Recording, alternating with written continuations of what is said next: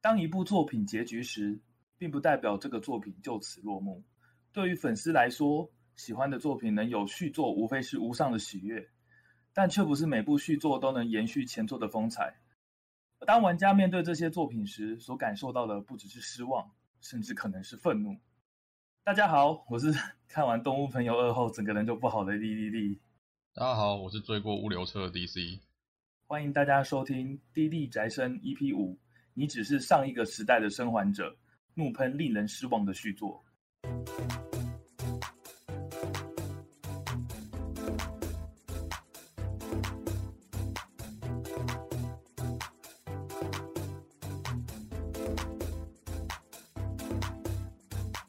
啊，大家听到这个标题就知道，就是我们又在消费海贼王了。哎，我们真的是想了半天，我们想了一大堆，就什么还有什么末日躲球杆。然后看来看去都觉得，哦、嗯，好像不太好。啊，就最后就就是说这个，你只是上一个时代的输家啊，不是，你只是上一个时代的生还者。然后说觉得，嗯，好像这样才这样比较好哎。对，我们又再次消费海贼王，感谢尾田。我们不应该没事就在这边抱怨海贼王越来越差的。你真的提供了我们很多海贼还是屌，对。神作，神作，好多神作，太爽了，标题消费起来。那我们这个标题啊，其实来自一个名词，就是叫做“三流的生还者”。那“三流的生还者”是怎么来的呢？就是关于那个监督，他发了很多争议性的推特嘛，然后就有一个有一个人在 PPT 上回文，他写了一篇呃看起来很真的访谈哦，他用了那个《钢弹铁血的孤儿》制作组对话的那个梗来模仿写了一篇访谈。那有看过铁血的？对铁血有点了解，大家都知道，就是铁血也是一部完结后被延上，然后监督跟导演出来说了一大堆，大家觉得大部分是屁话的访问。所以我觉得，我觉得这篇蛮厉害的，就是他要把那个味道弄出来，就是一种监督方想要教育观众跟粉丝、玩家说，嗯，这东西应该怎么演才对。嗯，其实因为我没有看过铁血啦，所以我比较好想问一下，嗯、因为这个访谈我有看过，但是我不知道他到底指的是什么事情。所以他也跟就算的厄尔尼尔一样，他有一些想传达的事情吗？这个对对你说的没错，就是很，刚我想到觉得好恶心哦，我觉得，嗯，我我觉得对，就是我我没有玩过《最后生还者》，但这个炎上的状况啊，这个监督方的态度就真的跟当年铁血很像。我记得铁血的监督有讲过一句话，是说我们就是故意要改的，让你观众猜不出来。他可能原句不是这样，但大概就是这个意思。对吧？嗯，但我我只能说啊，就是《最后生还者二》，我不会为他说话，但我也不会非常大力的喷这个游戏，因为我就真的没玩过嘛。可可是铁血呢？我我真的奉劝各位，那没看过的千万不要去看。那、啊、你看过就算了，我觉得也没办法嘛。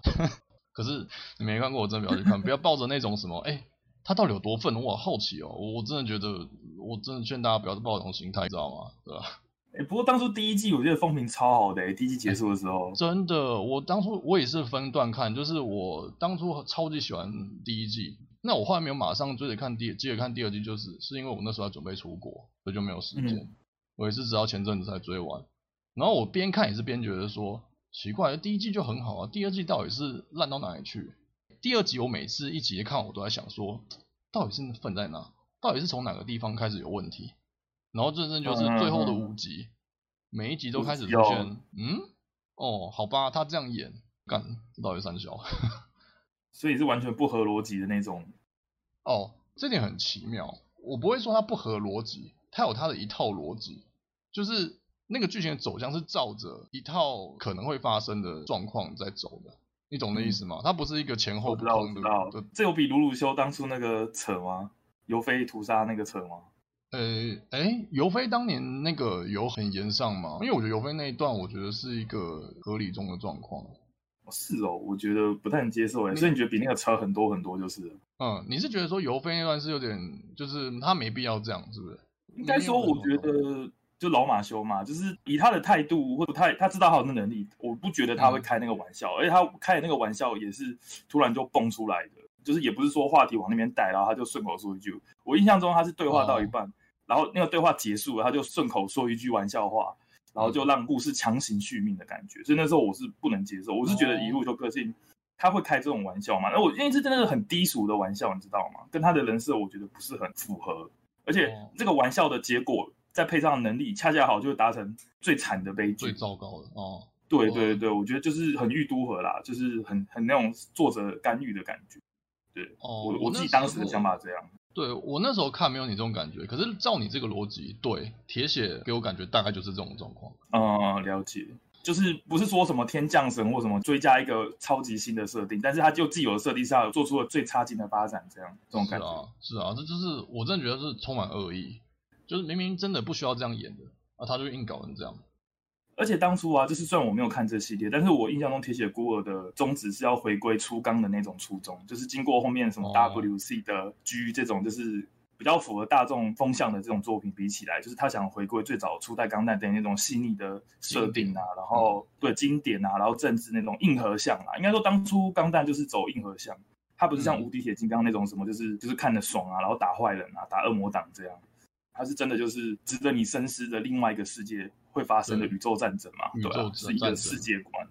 对对对对对。对，对，我觉得我觉得你讲的很好。对，就是以前的 UC 那大系列其实就是。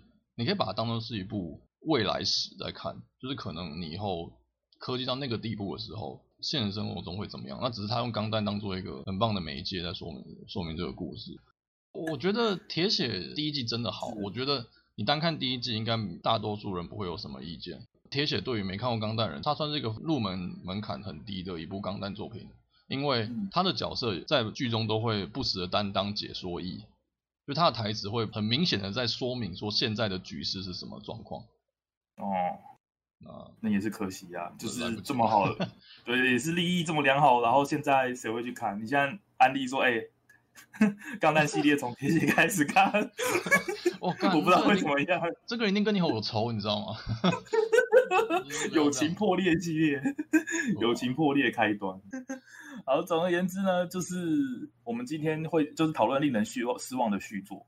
虽然我跟 DC 在上一集的预告就说过，我们并没有玩过这款作品，嗯、但是但是最近因为新闻实在太多，再加上看到一些不少的风声，那大概也了解一下这个问题出在哪边。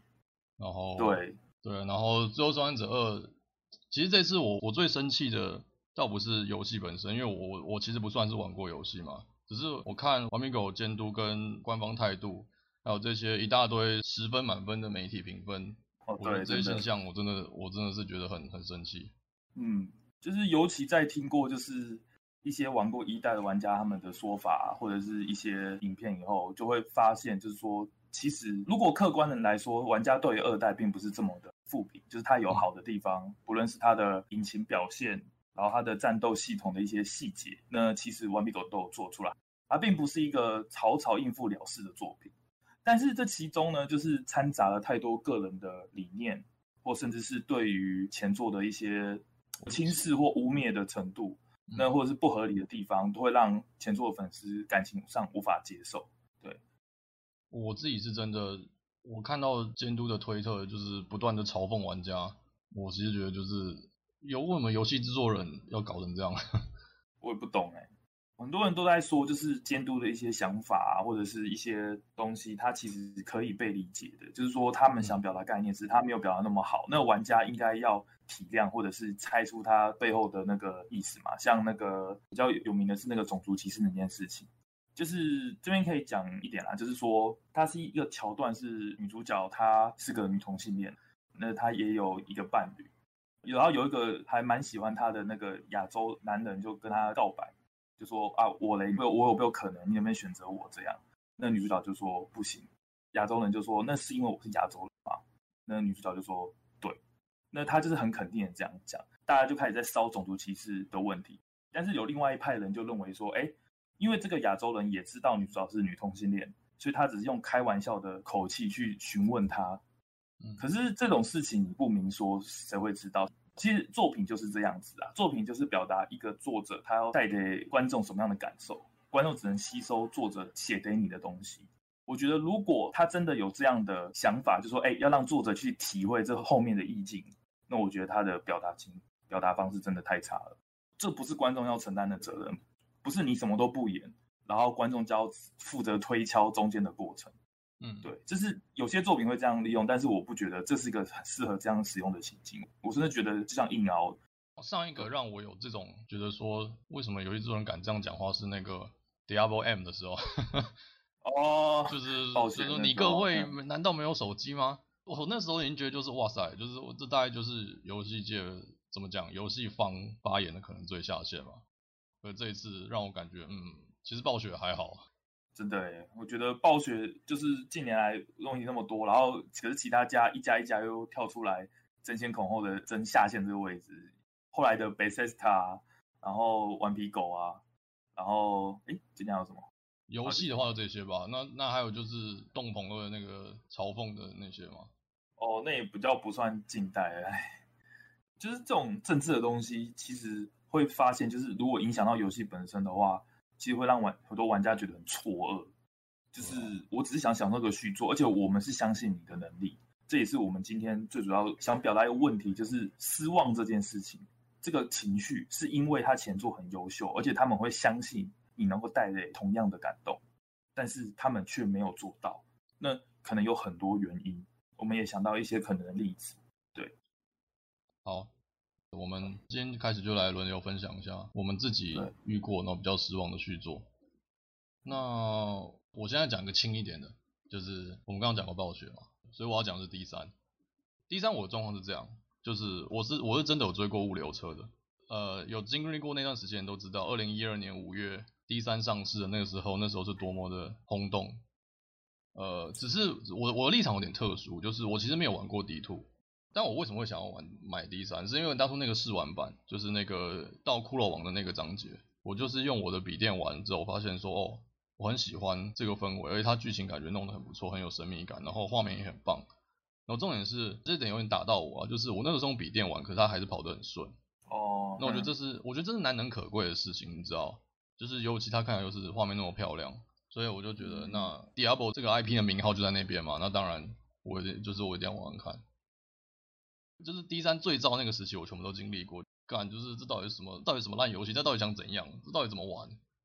应该说，虽然我也没有玩过 D 二啦，但是以那个时候，因为。第二就是真的太有名了嘛，甚至 Diablo-like 这个字名就是从这个 IP 中出来的，对不对？它不是一个叫什么 ARPG 或者叫什么刷宝游戏，它直接叫 Diablo-like，所以代表 Diablo 这个 IP 在这类的刷宝游戏中是一个非常非常核心的一个系列作品。但是我虽然没有玩过 D2，我也只玩过 D3，但是我玩过其他的，像 POE、像泰坦任务、像 Green Down 这些。应该是说致敬嘛，或者是说从 D2 衍生出来的作品。那这些游戏玩过了一轮以后，你再去玩 D3，会发现其实 D3 的系统的确蛮令人失望的。因为它不管是在打宝的过程，或者是打宝的成就感，或者是你怎么样去培养你的角色上面的深度，都和前面这些衍生作有着应该都差了一截。对啊，所以你你这个我觉得比较像是呃，你本来就对 Diablo-like 游戏有点概念的人，然后。这样去说出 D 三是如何令这一群玩家失望，嗯，我这边就只是说，感知到底是一般一点一点零二到一点零七那边到底怎么分 game，有真的很多莫名其妙的事情。那时候很多人戏称啊，就是你根本就在玩魂斗罗啊，那怪物一炮你就死了，那你怎么玩？然后有什么有那个踢罐子版本啊？哦，我知，我就是怪就是怪太强了嘛，然后你只能去刷那些地图物件，因为地图物件是有机会会掉包的。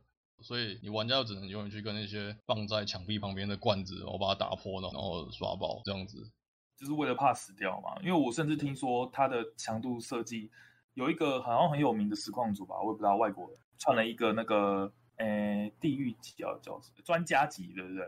专家角色、哦、会死的那个角色死就死、那个，对对对对对对，他专家角色，然后他好像就过一个难度以后，然后已经把那个难度能刷到的装全部刷满了。然后到下一个难度，就在第一个网就直接被秒掉。哦，对对对，那时候是 A，应该是 A two 到 A 三吧，反正就是对，就是每一大章节之间的强度也真的很不合理，就完全就是测试品的感觉啊，你知道吗？还有那个无敌的小蜜蜂啊，不会消失，然后它也会追着你跑，你就只能跑得比它快。哦、对，你说它比较像一个就是飞行弹道的一个招式这样子吗？嗯，然后这个东西它会一次放三四颗，你只要碰一颗你就死了。那就是说直接死哦，对对啊，你就直接躺。最夸张的那时候就是你就直接躺，那时候 D 三绝对不是一个健康的游戏，就是你一打开，永远就只有你要么去最难的地方送死，要么就是去最简单、最无聊的的地方去，就当时一波健身这样，对吧？然后我说这个比较轻，是因为我只有持续玩，我只有 quit 一阵子，然后后来资料片上市之后，我也不知道为什么，反正我就给他机会，然后我觉得，嗯，二点零才是真正的游戏，大家之前都只是在陪他玩公车而已。其实蛮有趣的一点、欸嗯，因为我跟 DC 你玩的时间是完全错开来的，就是我是从 ROS 才开始玩的，哦、可是那个时候就如同我刚才说的心得一样，就是我觉得这游戏有点简陋，然后我觉得它的系统对很简陋，我甚至觉得它有点像你手游会玩到的东西，就有点像把一个很正式的 Diablo-like 游戏搬到手游上，可能就会简化成这个程度。可是你这样一讲，就是我玩的已经是已经正常化的版本了，已经是可以玩的版本了，嗯。对对对，你玩的之前的版本是连你这个对 Diablo-like 都不熟的人来说，都觉得身为一个游戏它是不太能玩的。这件事情其实让人家很意外，而且也不难想象当时的那个分论有多大。因为你身为暴雪一个这么大的公司，还等你八年的时间去做出了这个续作，就是一个连没有玩过这系列游戏人都觉得你连身为一个游戏都不够资格的游戏。那说到暴雪啊，就是。它有很多很经典的 IP 嘛，那我也有一个，就是我比较印象深刻的 IP，那就是《星海争霸》系列。我很喜欢《星海争霸一》这款游戏啊，它是在我心目中就是真的是最棒、最强的 RTS 游戏。然后它在之后呢，好像二零一二年的时候，呃，还是二零一一年的时候，然后出了《星海争霸二》。那那个时候其实我是蛮期待，就是说啊，暴雪能够就是开创一个让 RTS 带到另外一个高峰这样。那但是它出来的成果却不是让我很满意，对。那其中有几个原因呐、一来一个就是《星海争霸一》，它最有名的是它当初的平衡的。呃，你们也知道，就是《星海争霸》是就是九零年代的游戏，但是他的平衡从二零零七年以后就再也没有改过了。即使如此，他的比赛每年的冠军还是都是不同的种族，就是或者是有的时候同一种族连霸，他也是不同的战术，不是永远都是同个 meta。我觉得他的设计是已经到这种鬼斧神工的地步了，就从二零零七年就没有改过平衡，到二零一一还是二零一二的时候，星海二出了以后，那所有的比赛正式结束，星海一的所有比赛官方勒令不准再办，因为他们要推星海二。那星海二呢就没有这样的觉得让人家觉得它这么的平衡。星海一它有个概念，就是它的每个单位都有它的功能。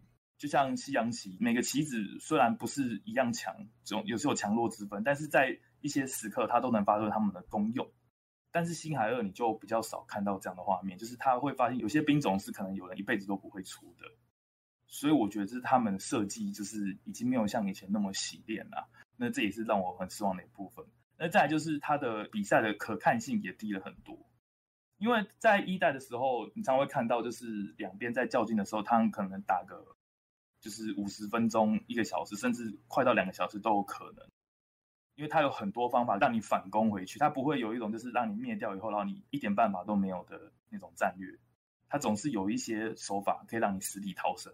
但是二代他们为了增加可看性，他们把游戏的节奏加得很快很快，所以时常你看到一场战斗可能二十分钟、三十分钟一波流淹过去就结束了。那你当然也有可能就是，可是，我不知道星海二的普世评价有很糟吗？就不太知道，普通，因为 RTS 比较衰败啊，就是你说像星海一以后，嗯，可能就是什么世纪帝国三啊，然后或者是神话之世纪这些东西，其实都没有真正的炒起来。但是有玩过星海一的人都会觉得星海二太简单了。我之前看那个实况新闻，就有说他们认为。星海二的东西有一点简化过头了，就是他说星海一玩星海二会觉得，哎，这些东西我都知道怎么用。那星海二回去玩星海一会觉得没有办法适应，会有一段落差存在。哦，了解，是听起来我猜啊，就是感觉像你讲可能，为了比赛吧，有可能。可是我觉得还有一个可能啊，就是他们的设计，因为在魔兽争霸三以后加入兵种相克的概念，也就是它的每一个兵种都会有它的装甲跟它的武器。就是他的武器会克某些装甲，就会变成说他的种族相克是有一可以画成一个相关图的。就是他们想用这种方式去达到平衡嘛，就说你对像某些单位就会比较弱。但是其实星海一没有这种明显，星海一的相克只在于就是它有分三种大、中、小三个体系，那面对不同种类的攻击会有不同的减伤，就这样而已。所以这就是玩过星海一的玩家对于星海二的失望，就是它变得太简单、太简陋了。现在跟第三很像，是不是？就是它改，对，我觉得要素大幅的减少。应该说像你说的，就是它的改法太粗糙了。对，就是它太太暴力了。就是今天什么强，我就让他的护甲削弱一点啊，或者是让他的武器不会那么特别的。那哪个弱，我就让他的护甲强一点，然后系数就一直改一直改。那可是星海一可是五年都没有改过系数，所以让人觉得说，就是它品质的确是一个肉眼可见的下降。对，那星海部分差不多到这边吗？哦，好，那接下来我再分享一个，就是恶魔猎人。就是恶魔猎人在一二三四代之后，接下来出的那一款，它不是五代嘛？虽然那个我知道对岸翻译叫五代，很很很好笑，就是后来真的五代出了，我不知道他们后来怎么解决这个翻译的问题。那总之就是那时候出了一代叫做就叫做 DMC 嘛，就是 Devil May Cry，嗯，就它没有任何的代数浮标，甚至它也就不是接续着前四代的世界观。那恶魔猎人，我相信就有很多死忠粉丝，就像我自己是从三代开始玩的，啊。我超级爱三代，就四代我，我就四代我我有破，但是就只是破了而已。那我要讲这个 DMC，就是当时的时空背景是，大家看到挂着恶魔猎人的新作品出来，可是看到预告片，就是所有就吓死所有的老粉丝了。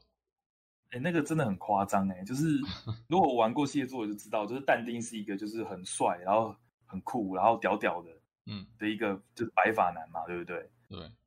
应该说他比较像欧系的那种画法吧，欧洲人的面孔。他就是有点我不知道，就是很狂暴之余又带点优雅，你知道？对，优雅。可是他到那个他到 D N C 的那一代，就是你第五座的时候，然后他完全重新换一个人设，哎，变得有点像嗑药的，然后瘦瘦小小的，然后满口粗话，然后很不修边幅的一个，就是个加酒啊。这个吧，对啊，就一个家酒，而且就是比起前面，因为前面都我说比较像那种欧洲人的感觉嘛，然后他弄得比较像亚洲人，然后又比较瘦小。反正他那个就是他重铸了一个世界观啊。对，他其实他其实世界观是不是也不太一样啊？就是他的呃，我记得没错的话，本来他妈妈是天使，哎，还是说本来他妈妈是人类？然后他妈是人类，哪一个概有一个概念有换掉？就是我印象原本他妈是人类啊，他爸是斯巴达嘛，是恶魔。恶魔对。然后反正讲来讲去最气人的还是那个他哥啊，就是维吉尔的形象完全不对啊。哦，对，本来我真的觉得超夸张的。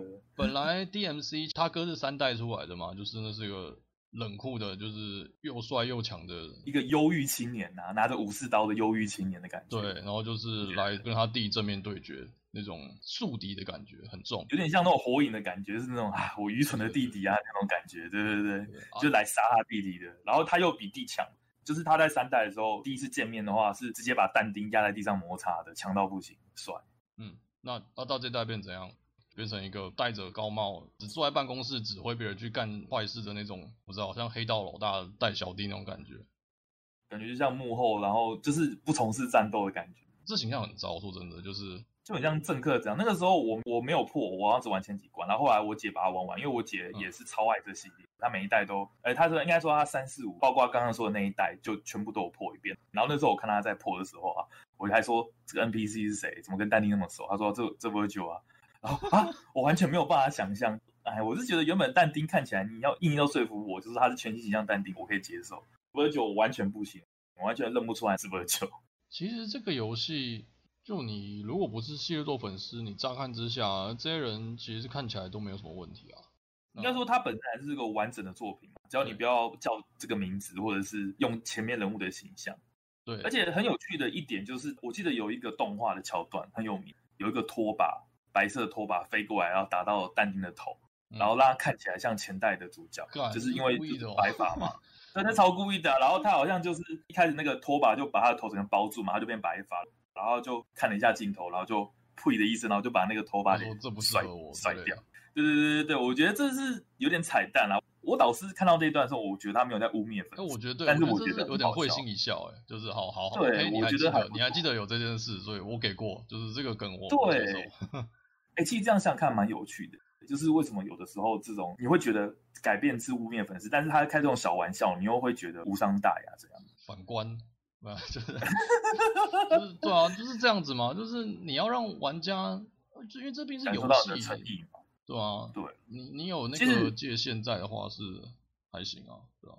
对啊，毕竟玩家也都是愿意玩的游戏，而且再怎么说，这款游戏其实真的没那我觉得还可以。我觉得他看完，就是我觉得他唯一的问题就是他背着 DMC 这个 IP，所以我觉得他们是想要走一个全新的路，就有点像以前的鬼舞者要走新鬼舞者那样。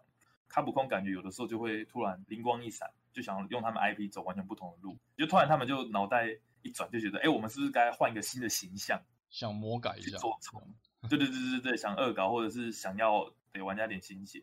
那毫无疑问啊，就是 DMC 可能是失败的，但是他至少后面出个 DNC 五，证明他们是知道那个界限在哪的。对，但是我还是想说一件，就是我觉得这个游戏作为恶魔猎人最失败、最失败的一个设计。就是这个游戏啊，它跟以往系列作一样，你有很多武器可以选。嗯，那像以往三代都知道，三代有超多超潮的武器，有电吉他啊，有那个地狱拳的那个三节棍啊，然后那个超酷呃风跟火的风火双刀，烽火双刀。这个系列最吸引人就是你可以用一大堆切换不同的武器，然后做一大堆华丽的阶级，因为那个阶级是有 style 分数的，对，那是那是有你的过关评价的。好，那 DMC。这个系统它它设置一个件事，就是有一些怪物它只能用特定的武器才能造成伤害，就是，是哦，对，所以就是比如说这只怪它只怕天使武器，所以你用普通的刀砍它就会弹开，不打天使武器你砍他是没有用的，对，没用，就是他就会弹，他就像有个防护罩一样，就你就会弹开，你会硬直弹开这样子。嗯，我觉得这个精神完全是不对的，就恶魔猎就是要帅，就是。我就是想用电吉他接技怎么样？就是电吉他虽然不强，也有很多破绽，可是我就是想用它，因为帅啊！我玩这游戏就是要帅啊！啊，你搞一只怪在那边，我打半天都打不动，我只能用一种武器把它杀死。我觉得这样完全就不是恶魔猎人。嗯，就是原本恶魔猎人带的是一种就是炫技的那种自由度，可以任意去搭配。就是很多你看网上很多街机影片，他可以随便带两把武器，都应该要能接得起来，这种爽感。可是，嗯，DMC 的游戏就没有这样，它就是。他去规定你要用哪把武器才能打他，我觉得这个是完全违背了这个系列作精神。那个最智障就是一大群怪里面突然混了那么一只，然后你就不小心推到他，然后就砰你就弹开。这真的是，这真的是超级那个，我觉得不行。就是很坏，很坏节奏。哦，我也懂，就跟我以前玩《艺术小子》啊，我每次觉得这游戏跑那么快，然后突然就会有一个虫在路上，然后你就会被踩到那种感觉一样，就是很差。我我也不喜欢那种感觉。对，嗯。我真的觉得很奇怪，就是艺术小子为什么一定要做这种事情？他都不让你跑跑跑跑跑，然后想跳的时候就跳这样嘛？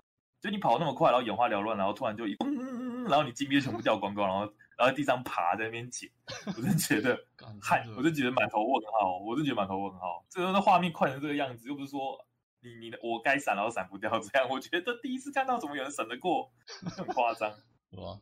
对啊，还是哎，对啊，那 DMC 对啊？DMC 大概就这样吧。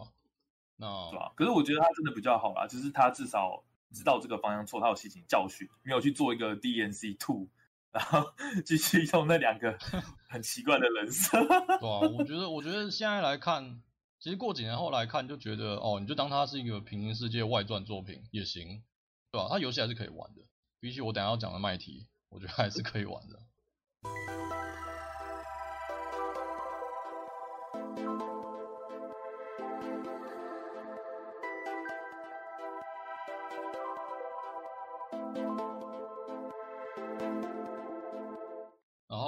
要分享一个是那个麦提九号，我自己是洛克人 X 系列大粉丝啊。虽然当年我没有去投他那个 Kickstarter 募资啊，那反正我后来就是其实就是为了这一集啊，我我去我去玩了麦提九号，干真超牺，我我听到的时候我真的觉得超牺牲的。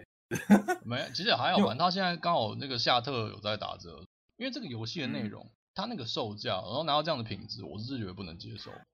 我是因为有打两折，就是台币的九十几块买的吧，我才觉得值得。我如果是原价买，我真的会生气。嗯，甚至你募资可能不是用原价买，就你募资可能会募超过这个钱，为了倒传金额这四个字，然后去投超过三 A 作品的价钱，然后玩到的是只有 九十几块游戏的品质，你现在感觉是这样子？对啊，哎，虽然我不能接受就是那个超粪的中文翻译，那个就是机翻呐。嗯，这东西应该是可以后续更新可以搞定的吧？它就只是一个语言包的问题而已，它不是说你要大改整个游戏的内容。啊，结果你就这样放着把它摆烂了，我觉得，我觉得这真的是你募资那么多钱长这样，我真的觉得不太行。作为一个游戏，它本身就有一些缺陷在。游戏本身就有缺陷在，对。那我接下来就是我以洛克人粉丝的立场来讲一下我的感受。呃，难度跟关卡设计方面，我玩起来是觉得还可以，大概就是原主洛克人的那个难度。敌人有很多种，很多样，但那个行动模式是可以理解的，就是你多玩几次就会知道这些人该怎么应对。但是他的故事剧情搞得很像山寨的洛克人。就一样是一个什么遥远的未来，然后有一天突然所有的机器人都大失控，然后只剩下主角方这边的他是正常的，所以他要去打败那些派出来的八个调查员啊，这点数量都一样，对对对啊，然后一样就是他跟着一个制造他的博士，然后那个博士在引导他说要做什么，然后旁边还有一个穿着红色洋装的金发小萝莉，然后那长得就很像罗鲁啊。哦，我我记得当初他还有票选呢，好像三个不同的图吧，得玩家票选，好像是这样。哦，这我不知道。对对对，他有可能大家都还是想看罗露吧。对啊，然后 就是这样嘛，预备关，再加上八个魔王的设计，就这种顺序打下去。那对原作粉丝而言，就这一切都很熟悉嘛。但是他出现在这种我不知道品质比较差的作品上，我觉得这一切就是这无疑是在刺痛你的心啊。就在告诉你说，哎，可怜呐，握有 IP 的卡普空不愿意继续出去做啊，你只能玩这种东西来延续你的洛克人粉丝命，对吧？感觉弄得像什么，像用 RPG Maker 然后做出一个太空战士十五的感觉一样吗？有有一点这样，就是制作人继续做个续作，你当然很开心。游戏系统上的类似的话，我觉得粉丝是会开心的，因为那就是系统的熟悉感，配上一个新的皮，那就是一种你知道，那就是那种感动，就是大加分。可是它相似就只有这种蹩脚的故事剧情跟设定。哎，你知道，然后还有那个妈的，那个只能射豆子炮，真是没被扁过哎！到底是为什么不能集气啊？真的觉得那打起来很痛苦。我记得他不是还什么身体冲刺还是什么，那那是干嘛的？对，其实我看不太懂。它的概念是，每只怪物你要把它射到快死的时候，你最后一下一定要用冲刺去撞它。那个它叫做吸收啦。嗯。那吸收之后，就是根据那个那个小兵怪物的属性，它会给你不同的一定时间内的 buff 加成。就什么攻击力可能短暂上升一段时间啊，防御力上升这样子。这个是每只都可以这样撞吗？每只小怪都可以，对，每只小怪都可以，而且那是有风格分数的，那是你过关评价会影响你的过关评价的。哦，嗯，然后这个冲刺本身它是可以无限冲的，就是你在空中是可以无限空冲的，所以你的机动力其实某个方面来讲是比原主洛克人要高的。哦，了解。对，你真的熟悉的话，其实我觉得这个新系统带来的爽感应该是不错。我去翻那个六师傅他 S R 这一款，我都觉得那个很流畅，看起来很好玩。就是射得几炮，然后等飞弹飞到之后，然后就冲去撞，然后再继续冲冲冲。然后因为它是可以无限冲的，所以你的机动力很高。我觉我觉得以这点来讲，这个地方我是我觉得是不错的。但整体就是一个会让你想到洛克人，但是比品质比较差的一个东西。毕竟没有大公司的资源啊，就是好像可以谅解那么一点。那像我啊，就是想到这种系列作啊，然后我想到，其实大部分都公认嘛，就是有很多像刚刚提到的 DNC，像 D 三，然后作为开头的动鹏跟最后生还者，其实这种评价其实都还蛮一面倒的啦。然后其实还有一个游戏，我想提到那个枪弹辩驳系列啊，这款游戏其实蛮有名的，就是它它游戏原本是一个推理向的 ABG 游戏，有点像逆转裁判那样吧，就是你要推理案件的发生。找出一些证据之类，然后去只找出犯人。那它游戏有三代啊，那也出了几集补完剧情的动画，虽然我没有看，但是其实游戏三部就已经很连贯了。那其实这一部其实蛮有趣的点就是，其实很多人说它的结局很愤很死。那基于就是怕剧透原因，我不会在这边说它到底是什么样的剧情。那我只能说，就是以体验来讲啦，它像是你吃了一碗很香很香的咖喱，然后吃完以后跟你讲。你吃的是屎，对他，他他真的是这样感觉。我现在我仔细想一想，就是我要怎么这样不剧透，讲出《枪弹辩驳 V 三》这款作品是多么的，就是为什么会那么多人那么生气，但是又有那么多人甘之如。我觉得就是在这一句话去体现它，因为我觉得 V 三相对于前两作，就是它的人物角色刻画跟它事件的复杂度是完全水准没有降低，就是在最后最后结局的部分，他跟你讲说，哎，你刚刚那么香的咖喱其实是一坨屎哦，这件事情上。那因为我个人是觉得，就是我比较是重体验派的嘛，我就觉得说，至少刚刚那个东西真的很好吃，我真的是觉得香的不得了，所以对我可以接受这件事情。虽然仔细想看好像不太对，所以就是你有很沉浸于那个剧情之中就对了。对，他应该说故事就是你沉浸你的那个剧情，呃，硬要说最像的，这样又不算雷。硬要说最像就是梦结局，你懂吗？哦，如果是梦结局，你可能就就理解我在说什么，就是类似这感觉，但它不是梦结局。我先说它不是梦结局，但是很像。OK，懂吗？嗯，对对对，就是它内容很棒很棒很棒，我就跟你讲说，可能都是屁。对，可是对我来说啦，我是很重体验的那一派，所以我觉得说啊，至少我知道这么棒的故事存在过。那你最后用一个很强硬的方式去否定你修的经历，我只会觉得就是哎，何必呢？但是我 OK，我可以接受。所以我觉得 V 三反倒是我觉得体验最好的一代。我会举出这一部，就是有点像是对应我们之前说，就是很多令人失望的续作。这一部作品一定也会放在，如果有一个排行榜，它一定会放在前五名或前十名之内，一定有它的份。可是我个人是觉得，哎。至少他没有对不起他的粉丝，他也是在忠于他原本的那一个绝望的感觉。至少他没有什么政治的因素，或者是一些玩家不想要知道的东西要去影响这部作品。就是游戏品质是没问题的，游戏品质，我觉得它的剧情跟它的人物刻画都比前两作要更深刻一点。哎，哦，这样，因为我我真的我对我对这系列完全不懂，完全不了解，所以这听起来就是反例嘛。这对你而言，它不太是，你可能会觉得有点怪怪。可整体而言，你觉得这个续作 OK？我很庆幸我玩到这款续作，就是它不是不带着我失望的感觉，其实并没有。哦，对，如果麦提九号是这样，如果我是玩到这种麦提九号的话，我应该也能接受。就至少你过程是有给我一些东西嘛。哦、如果过程是很精良，然后只是败在最后，我有点觉得这到底是三小的感觉，那应该就还行。嗯、作为续作来讲。不过再怎么讲，它是一个重剧情形象游戏，而且它故事讲的是就是，嗯、呃，怎么说？就是它的系列作主要在讲一群人，就是有非常高的天赋，就是在某一特定领域上，就是你可能听过超高校级的什么什么什么，对，他们是一群特定领域的天才集中在一起，然后互相厮杀的故事。那如果像这种东西，如果你想象成梦结局的话，就是会很多人觉得很不值啦，对，甚至可能比梦结局还更可怕一点。就如果有兴趣的话，可以找一些实况怎么来看。那这这这系列要怎么入门啊？这系列要入门的话，我觉得啦，就是最好就是看实况，然后一二 V 三就这样就好了。一代的话就是很经典的，它是设定很好，然后它的故事也蛮平铺直叙，然后最后就是揪出黑幕，然后打倒他，是一个很正常的作品。那它有动画化，可它动画化实在是做的太赶了，就是你会看起来很像搞笑片，就是它明明是一个很严肃。然后互相厮杀，然后找出证据，然后去找出犯人的有的故事剧情。但是动画因为演太快了，你就会觉得说，哎，证据还没开始找啊，怎么就要进入那个审判环节？然后就看见，哎，犯人怎么一直在自爆，或者是你什么时候拿到的证据，我怎么完全没有注意到？这样啊，对，就是超赶的，他就是几乎是两集就要做一个章节。而且前半段还好，就是到后六集的时候，我靠，那个感觉好像犯人在自首一样，知道吗？想下班的了，是不是？对对，就问两句就说啊，你怎么知道？可可可恶，这样子。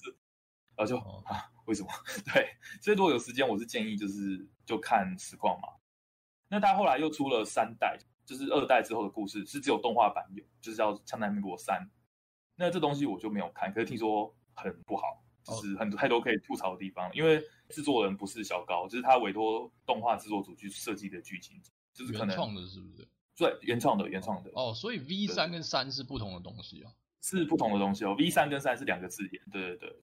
然后 V 三就是我说的，它有不输的二代的轨迹，然后有更强化的人物刻画，然后但是最后跟你讲，你前面吃了三盘，我先跟你说是三盘咖喱都是屎。哦，哦，这么 多对哦，对，这么多，就从你一二玩到 B 三，三盘都是屎。对，我只能讲这么多了，我觉得已经有点明显了。对，就是这样，也不是明显啦，嗯、就是你要带造这种氛围，就是为什么大家会这么生气这样。对对对，这个样子。哦。我我觉得这款，我这样听起来，如果我猜啊，我说与其说令人失望，不如说是我被玩了一把的感觉。有点像，它倒是很像《最后生还者二》监督说的那句话，就是你不是很爱这个游戏，就是恨爆这个游戏。我觉得这这绝对不是《最后生还者二》的评价，我说这个应该是《枪弹辩驳 B 三》的评价。哦，对对对对对对。然后再就是我在这一集自我介绍的时候说过的《东鹏二》。对，动物朋友二，然后我为了这一集，我把它看完了。你这才是牺牲吧？我那个还好啊。我觉得有一点，比我想象中的，比我想象中的还要恐怖哎！就是哇，怎么说？好，冷静，深呼吸。我觉得你最后生完折二，你可以说可能就是他只是借由一代的 IP 在发挥一些东西，然后可能不太重视粉丝或什么的。但是《动物朋友二》是，嗯，已经有点像他们有一有一个就是他们有个心态啦，就是他们在跟前代的监督对着干。就是一代就是因为神作嘛很有名嘛，等下我可能会大概会解释一下。反正就是他们在否定一代的价值的同时，你会发现这些人好像智能不足，就是，OK，你要 anti 一个人一个作品，你有很多方法。我觉得他们连想到这个方法的智力可能都没有，就是你要 anti，然后 anti 的很烂，你知道吗？我觉得哦，真的有点受不了。就是 我先跟你讲一代动，如果你应该没有看过《动物朋友一》吗？没有，我没有看过。哦，我先跟你讲他一个怎样作品，他就是一个就是一个失忆的角色。啊，其实就是人类啦，这应该也不用特别去讲，反正就是失忆的人类，然后在一个充满动物朋友的公寓。那它里面有一些比较深的含义，就是一开始这个人类他失忆了，他什么都不会。那有一个很有名，就第一集就出现了，叫河马三问，就是有一个叫河马的动物朋友就问他说：“你会游泳吗？你会爬树吗？你会飞吗？”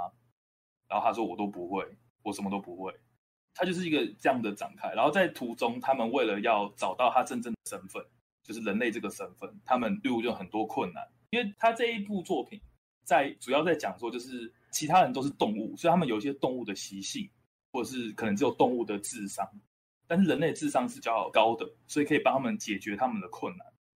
那在最后的结束的时候，就是那个像豹一样的生物，应该有看动物朋友应该知道，对，对对对，那个有点像花豹的那个手猫，然后它。学到了，就是最后他也有像人类一样，他反过来解救了主角。那主角为了保护手猫，他也克服了，就是一开始所问的说，就是他需要游泳，他需要爬树，他需要飞。那他就是用他的勇气去做到了这三件事情。那就是很感人，然后是一个就是有这哦，真的很对，他是这个成长，然后很温馨。我觉得塔兹基就是一般所说的投入监督。塔兹基他在做动画的时候，我觉得他最大特点就是他，你看不到他的商业丑，就是他的所有的布景啊，他所有的桥段设计，其实都有他一定的意义在。就是为什么他要说这句话，那是因为他是动物，他有什么样的习性，这些东西他其实都不会明着跟你讲，他都是放在背景，然后让你去体会理解。那二代就毁了这一切，就是二代他做了一个，就是一个也是忘记自己身份的人类，然后。怎么说？就是他就把一代这些令人感动的事物全部拿起来，然后又重新消费了一遍。对，就是我刚才说，比如说像一开始不是问说你会不会爬树什么那些东西，然后他在二代中就变成说你能不能跳过一个小水沟，然后主要就直接跳过去了。哦，就是他把这些他把这些情感全让你全部想起来啊，一代做了什么事，然后我就把他狠狠的践踏在脚底下，然后，唉，反正就是我。看起来的那个观观感真的很差，然后他就把整个那个剧情做的就是很低龄向，我觉得就是整个就是充满恶意的啦。对，那其实《动物朋友二》，我说到这样，其实都还是皮毛啦。这个东西真的是，你如果去找网络上的一些解析或什么东西，你可会有一些更深入的解释，就说他到底是怎么样去侮辱前代前一代粉丝的，真的是侮辱哎、欸，我真的是。就是他甚至好，我是跟你讲了，就是一开始不是说一代，然后他们进行了旅程吗？然后二代的话，这个一代角色有出现，但是全程被手猫遗忘，就是手猫看到他就是完全想不出来你是谁。然后最后结局就是前一代主角要跟他相认的时候，就一边哭然后一边说：“你还记得我们以前发生的事吗？”然后守望就说：“我不知道哎，你谁啊？”然后就走掉了。然后这个时候就想起了一代的 OP，就是那个国歌啦啦啦啦啦啦啦。就想说，干你搞屁呀、啊！就是这么悲剧的情况下，你放一个前代的 OP，就是真的是踩了又踩，我真的觉得真是极极尽所能。嗯，这听起来就是你看完上只会归零的，真的会、欸。其实其实我哭一下，说真的，我有哭出来，我真的觉得好，好靠背哦，我真的觉得那时候都夸张哎。我其实觉得我们不能直接人身攻击啊，可是我觉得听起来，我不知道是人性，人性是不是可以，是不是该检讨一下？我 不知道，而且听说他后面过得还蛮爽的。哎，随便啦，脚穿。对啊，哎，然后再来就是还有一部啦，也是伤我心蛮深的作品。这部作品倒不是某一个系列的续作，但是它是另外很有名的作品的同一个作者做第二个作品，叫做《至高指令》。他的前一个作品叫做《未来日记》，嗯，好看。对对，当初很有名啊，就是我那时候喜欢这个作品，是因为它的世界观就是用手机，然后搭配日记，然后进行真神的一个战斗嘛。我记得，对我来说是一个全新的大逃杀的概念。对，他加入了手机这个概念啊，其实这东西其实跟超能力系统差不多，但是他把它变得比较不那么突兀。因为里面大部分人还是用现实的科技嘛，就是除了那个手机怪怪的以外，大部分人其实还是在地上跑啊，然后还是坐电梯啊，什么东西用手枪、啊，没有人什么长出翅膀啊，然后对对对对，没有人喷火啊，或者是什么。我最喜欢的是他们每个角色都塑造的很立体。就是他们每个人都有他自己的身份，然后他们做出的行为跟行动都完全符合他们原本身份该做到的事。目的啊，他们有那个目的，然后有这个。就是他们那个目的，他们的十二还是十三个人，十三个人吧，对不对？十三吧，忘记了。应该应该，反正就是十十十多个人，他们每一个人的个性跟职业是什么，都是我觉得都是很符合的。对，然后他们拿了手机，他们的能力，然后他们怎么样去争这个神的位置，都很合逻辑。所以，我这是我很喜欢那一点。然后他当初出了至高指令以后，我就毫不犹豫去追。嗯，然后我觉得这个这也是我有史以来看过最生气的作品。只是我现在有点不太能直接回想出它的剧情在演什么。反正它的简单的剧情就是说，有一个神，反正就是有一天人们可以向一个东西许愿，然后他只要许愿的话，那那个愿那个东西就会回应他的愿望，然后并赋予他一个超能力。但是这个超能力是不合理的。哦，代价感觉，嗯，他其实不是代价，他是真的回应你的愿望，只是他的愿望的理解跟你的理解不是一样的。就比如说，哦、对对对对对，比较像这样，然后就变成整个世界就是每个人都在做很奇怪的事情。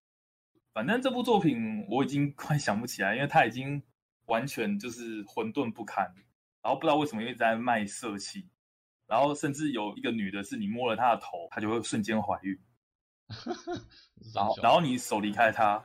然后她的肚子就会消下去，就是你怎么会想象这种设定会是出自于未来日记作者的手中？就是我已经没有办法理解到底，我觉得那已经不是失望的激动，我觉得是沮丧，你知道吗？他、嗯、那个 看完的观感已经只能用沮丧来形容了。我觉得他粪还不只是烂哦，他是那种我看到以后，我觉得我真的是不如看白纸。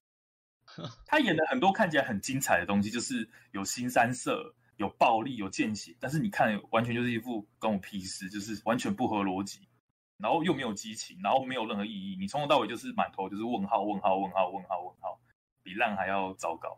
那他还在连载吗？他好像结束了吧？幻化组也没翻了，然后我也快崩溃了，我真的受不了。然后 算了啦，就是也也对啊，也不用不会。我已经看到一个段落啊，或者说我看到一个很关键的桥段，然后我已经大概知道那个尿性长什么样。哎，我真的都忘了差不多了，这真不行。哦，就对啊，算了啦，就这样了，本作这样。那啊、呃，今天就是因为最近《最后生还者二》很红，然后也很多人在热烈的讨论这件事情。那我们就回想了几部我们自己也觉得不太能接受、失望甚至生气的作品。那其实，在事后想想，就是说，其实这些东西都很多的原因啊，就是有的时候可能是制作组换人。然后有的时候可能是就是有一些额外的目的存在，他可能不只是想要延续全作的寿命，简单像刚刚说的动物朋友，他可能有他们想表达的东西。最后生还者二也是，那或者是作者想尝试新的套路，像我刚才说的最高指令，我觉得是作者他想摆脱未来日记的那个那那么好的世界观。对。但是有时候想想看，就是你今天是一个这么出名的作者。然后你画出这么令人赞叹、那么令人着迷的 IP 的时候，就是你可能也不能就什么东西都是往利益那边去思考。哎，可是我现在觉得讲这些好像都像屁话，因为我相信这种事情他们自己也知道吧？知道吧？对啊。而且如果是做创意，就是如果作者他们尝试错误就算了，像 DNC 那一种就算了，那还可以原谅，就是他们的方向不对，迷失了自己而已。你说像《最后生还者》这种就是要跟你对着干的，那你真的是一点办法都没有。对啊，我觉得玩家这种时候其实真的很被动。你只掏，你要么掏钱，要么不掏钱，你很难有别的方式去抗议这件事情。我觉得《动鹏二》我自己有因为销量大幅下降嘛，这算是对对吧？这这算是一种抗议方式。可是这也是事后了，你知道，他就他就这样做，你能怎么办？老实说，塔斯基也不可能回来做真正的《斗篷二》，对吧？啊、大幅下降，你知道是才量多少吗？我记得只卖出四百片吧，还是两百片，我忘了。真的夸张，原本是几万片，我忘了。哎，这个我没有去查，反正就是变得很可悲、很可悲的数字。但是他们还是活得好好的，然后斗篷二依然在播，只、是这东西还是存在，啊、卖不好又怎么样？他还是他还是在播啊。可能到最后我就想说，干，那为什么我一开始要踏入这个坑？就你到最后玩家都只能检讨自己，你知道吗？因为你根本就没有办法对这些公司怎么样，这样。对，其实，在做这些结论的时候，想了很多，就是，嗯，我们发现其实自己不太能好做一个很普通的结论，像我们前几集那样，因为我们其实是一点办法都没有的，我们也不能够呼吁，或者是做一些强制他们做什么事。仔细想看，这一次真的恐怖，因为你今天你一个 IP，它是令人如此的着迷，然后着迷到你不管怎样，其实基本上二代出了。真的没有人会去抗拒，就连《社会动员二》一样，我到现在还是有朋友不看这些新闻报道，然后不去相信这些东西，他们决定要就是自己亲身体验《最后生还者》系列的续作，因为《最后生还者一》实在是太好玩、太经典，他们想要玩续作，这一定是每一个粉丝都最期待、最喜欢的事情，就是他们喜欢的结局作品出了续作这件事情。嗯，这些不提，它销量就是那么高啊。对啊，就是至少有这些人会买单吧。你甚至连这次爆雷影片出了，它的首发销量还是好的不得了。对啊，对啊。哎，这也没办法，就无奈了，就就令人无奈的一集啦。那也希望大家就是 听了我们气一气、喷一喷以后，让自己心情舒坦一点啦。呃，不会说要记起教训啊，因为这种教训没有人记得起来，真的。有续作就会买，这也是人类的天性。对啊，这也没什么，反正你就当你就当一个小赌博吧，就是反正大不了不玩啊。对啊，因为你没有其他选择了。哎，只能说希望像众鹏这种 BD 销量啊，或者是像 TLOU 这种就是雪崩式的评价下滑，能够有效抑制这种事情的发生，我们也只能这样祈祷啦。对啊，对啦。好，那结束了这么抑郁的一集，那我们来做下集预告。那下一集我们会讨论就是手游的部分。我们要讨论的手游，并不是单纯分享说啊哪些手游多好玩啊，或者是我们要讨论的是一些既有的 IP，它被移植到手游上的时候，保留哪些元素，或者是哪些东西会吸引粉丝去玩。那粉丝玩以后，会不会发现它跟游戏厂商的那个认知会不会有什么差别？对，我们主要是想讨论说，就是当一个既有的 IP，它会用什么想法？比如说今天移到手机时，它是不是要加入自动战斗？那如果加入自动战斗的话，那原作的粉丝会不会有所抵触，或者是他们会觉得，哎，这样更方便？那我们会举几种我们玩过的一些 IP 移植的手游。那很多人听到 IP 手游就皱眉，就是说这种东西就是拿来骗钱。哎，可是骗钱这件事情其实也是取之有道，哎，就是他也是要花一些心力去想说，我要怎么才能骗到钱？如果今天所有游戏都是把那个图片剪下来，然后贴到那种走路网，那真的每一款都赚了钱吗？其实也不一定。那我就会分享一些手游，就是觉得说，哎，他在这地方是有下功夫，就是哦，我这些 IP 他有好好的发挥到，或者是他有做一些让我觉得在手机店不会那么差的一些要素。对，我们主要想分享是这种，对对，这种 IP 游戏十个大概有有七八个是粪的，但是我想讲一些好的。那今天的节目差不多到这边，嗯，也感谢大家的收听，那我们下次见喽，拜拜，拜拜。